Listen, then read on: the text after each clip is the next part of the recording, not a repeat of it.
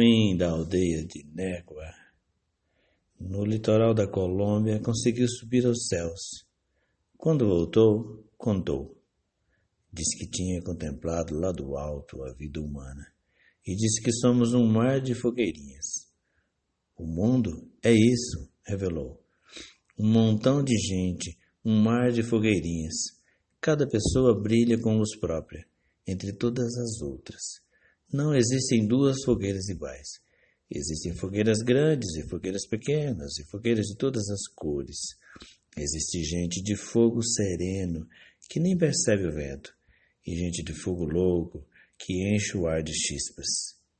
Alguns fogos, fogos bobos, não alumiam nem queimam, mas outros incendeiam a vida com tamanha vontade que é impossível olhar para eles sem pestanejar. E quem chegar perto, pega fogo. O Mundo, Eduardo Galeano.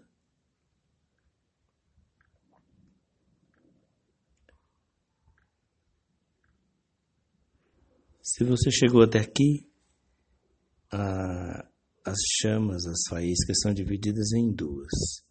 Aquelas que nem queimam, nem parecem que estão e nem percebem o próprio calor, a própria fogueira, e aquelas que ardem e incendeiam tudo que está por perto, e que às vezes se aquietam. Então entendo que você deve ser daquelas chamas inquietas né, que está vendo muitas chamas apagadas, mas que continua acesa. A chama da rebeldia.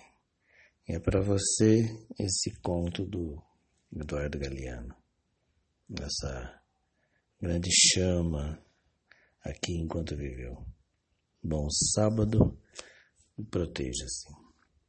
Porque um dia desses, todos os fogos e os fogos se juntam e, e se faz um, um um grande, uma grande fogueira que é, vai aquecer o mundo para sempre como o sol.